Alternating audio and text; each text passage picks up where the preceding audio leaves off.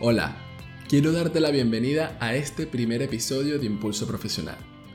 Durante los próximos minutos te revelaré uno de los descubrimientos más importantes que hice cuando busqué mi primer empleo y te mostraré lo que para mí fue la primera clave que lo cambió todo. No se imaginan lo emocionado que estoy de que finalmente estemos acá haciendo realidad esta serie de episodios que espero con muchas ganas puedan sacarle el máximo provecho posible. Para los que aún no me conocen, mi nombre es Jorge Silva, soy cofundador de Impulso Profesional y al mismo tiempo ingeniero de profesión. Mi gran pasión es conectar con las personas. Así que el hecho de poder servir a otros, bien sea para inspirarlos o guiarlos dentro de su camino a la superación personal, es lo que más me puede motivar. Actualmente, además de dedicarme a Impulso, también trabajo dentro de una de las empresas de tecnología más grandes del mundo. Y es justo aquí, consiguiendo mi primer empleo, donde ocurre un momento de inflexión en mi vida, que si no fuera por el camino que recorrí para cumplir ese sueño, lo más seguro, la segunda parte de esta historia hubiese sido totalmente diferente. Si miramos un poco atrás, tengo que admitir que buscar mi primer empleo marcó una época en mi vida, diría que bastante complicada, y quizás realmente no muy distinta a lo que vive el resto de estudiantes. Para aquel entonces recuerdo vivir una época de mucha incertidumbre al no saber qué sería de mi vida en los próximos meses y una ansiedad que ya ni les cuento. Literalmente sentía que era un completo caos. Mi búsqueda comenzó a eso de finales del 2017, justamente unos meses antes de graduarme del Politécnico de Torino. Recuerdo además que se acercaban los exámenes finales de las últimas materias del máster, mientras que al mismo tiempo intentaba avanzar en la tesis de grado. Como si esta situación ya no fuese suficiente, un día luego de salir de la universidad, cuando ya me encontraba de camino a casa, de repente hace su aparición lo que yo llamo la vocecita interna que todos tenemos. Que sin filtros trae a mi mente la típica frase de, ajá, estás a nada de terminar tu carrera, ¿y ahora qué? Recuerdo que mi respuesta rápida fue, pues supongo que trabajar, ¿no? Y enseguida, como si supiera la respuesta que iba a dar, vuelve mi voz interna a preguntarme, ajá, ¿y cómo lo vas a conseguir? ¿Sabes al menos qué es lo que quieres? Y aprovechándose de un silencio sin respuesta, recuerdo cuando llegué a pensar, ah, y ten en cuenta que si no consigues un trabajo pronto, justo después de graduarte, no tendrás el dinero suficiente para pagar tus gastos.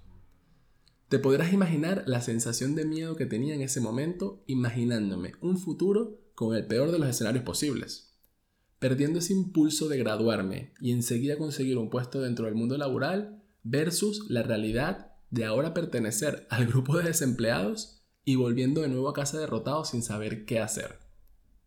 Esos días eran de muchas preguntas y la situación no parecía mejorar. No sé si les ha pasado antes, pero es muy curioso que cuando algo te asusta, parece que se activara una energía universal donde ahora todo el entorno de personas que te rodean comienzan a hablar del mismo tema. A este punto me doy cuenta que la voz comienza a regarse y ya algunos amigos empezaban a plantear las primeras soluciones. Varios de ellos ya tenían muy claro que la única solución era continuar estudiando, bien sea para aplicar a un doctorado o haciendo proyectos de investigación que afortunadamente ambos eran pagos. Obviamente con esto iban a conseguir un tiempo de gracia para no afrontar lo que era inevitable, un mercado laboral que parecía inaccesible para todos. Intenta por un segundo imaginarte la foto global. Estás en un país extranjero, con el estrés normal, si se puede decir normal del final de carrera, y ahora tenía que agregarle esta avalancha de preocupaciones por algo que desde mi punto de vista estaba totalmente fuera de mi control. Sentía que quería renunciar a una búsqueda que ni siquiera había comenzado. Y no había comenzado porque no tenía la menor idea de por dónde empezar. Aún así, pues en mis ratos libres comienzo a investigar todo lo que se necesitaba para hacer un currículum. En aquel entonces pensaba que esto era lo único que necesitaba para conseguir el trabajo que quería, pero nada más lejos de la realidad. Enseguida, y para mi sorpresa, Internet estaba minado de información que muchas veces eran hasta contradictorias. No sabía qué formato usar, qué contenido debía colocar. Opté hasta por pedirle algunos currículums a otros amigos y el resultado fue una mezcla desastrosa. Como pude, comencé a hacer copy y pega de mi currículum en las diferentes plataformas de búsqueda de empleo y de verdad no me lo podía creer.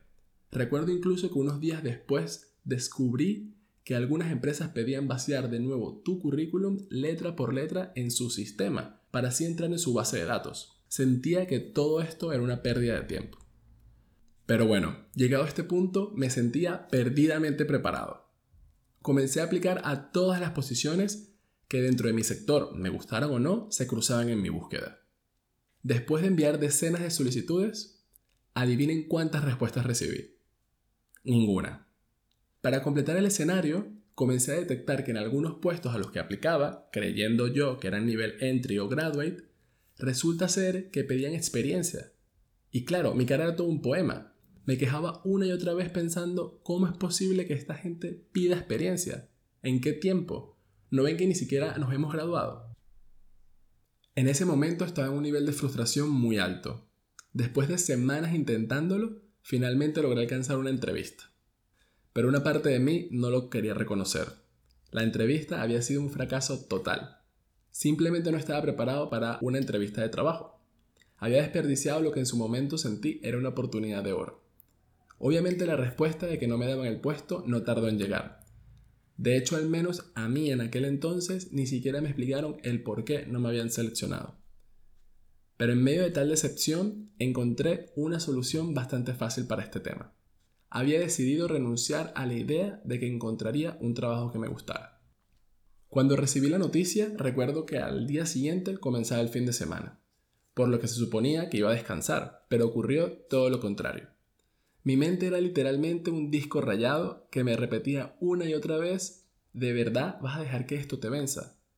Después de pasar años en la carrera estudiando fórmulas, tiene que existir alguna que te acerque a conseguir el primer empleo que sueñas. Y es aquí donde comienza lo que yo llamo la etapa de investigación. Era como llevar otra tesis en paralelo, pero de cómo conseguir tu primer empleo. Tardé semanas en filtrar toda la información que consideraba importante. Y fue en aquel momento cuando descubrí estrategias que me permitieron construir un pequeño y rudimentario rompecabezas que luego me servía para seguir el típico paso a paso en cada solicitud que enviaba. Hoy en este episodio quiero compartir contigo esa primera pieza del rompecabezas que siento fue para mí la clave que permitió realmente que mi vida tomara otro rumbo. Lo más importante que descubrí fue entender que la primera clave de todas es lograr acercarte lo más que puedas a descubrir lo que realmente quieres, incluso antes de comenzar a hacer tu currículum o aplicar a cualquier puesto de trabajo. Y aunque parece algo bastante obvio, en realidad durante la práctica no lo es. Si no tienes esto claro, las probabilidades que al final las cosas no salgan como esperas son muchas. Para ponerlo en un ejemplo más claro, imagínate que estás en un centro de tiro con arco y entonces tienes frente a ti una decena de dianas a lo lejos, y todas con diferentes colores. Imagínate que los colores representan las diferentes industrias y los diferentes puestos de trabajo. Luego vienen y te dicen, aquí tienes tu arco, llámese tu título de graduación, y las flechas que necesites están por allá. Ojo, aquí las flechas representan todo lo que te puede ayudar a conseguir el empleo. Currículum vitae, cartas de presentación, la entrevista, el networking, tus discursos de venta, el elevator pitch, etc. Entonces, si nos metemos en el personaje, surge lo siguiente. Punto número uno.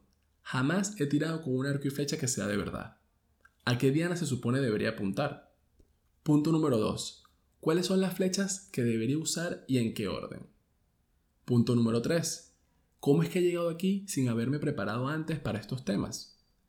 Pues en mi caso resulta que luego de 7 años estudiando en dos continentes diferentes, nadie me había preparado para esto.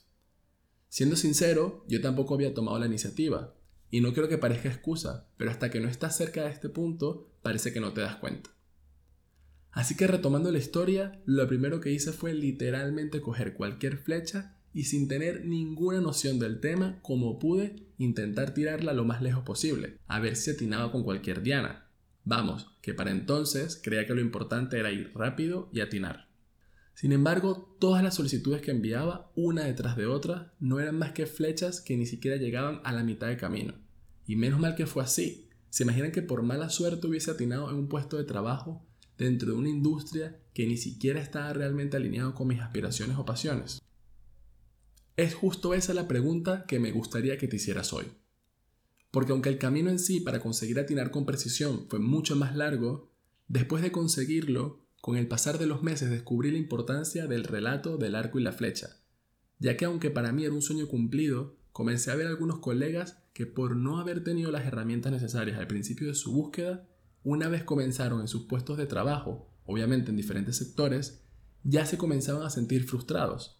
Y en parte fue por la buena suerte, entre comillas, de atinar con la diana sin antes siquiera pasar por esa pieza de rompecabezas llamada autoconocimiento. Espero que con este primer episodio te hayas dado la oportunidad de preguntarte si realmente sabes hacia dónde te gustaría dar el siguiente paso. No te preocupes si aún no sabes cómo, con eso te ayudaremos en este podcast. De momento, lo más importante es que seas consciente que la dirección del camino la tomas tú. Y como digo siempre, a pesar de ser un viaje personal, recuerda que este no tiene por qué emprenderse en solitario. Antes de despedirnos, recuerda suscribirte a este podcast y seguirnos en LinkedIn e Instagram en arroba impulso para que estés al tanto de toda la información de actualidad y herramientas que estaremos compartiendo contigo cada semana. Gracias por estar aquí Ten un excelente día y nos escuchamos en breve en el siguiente episodio.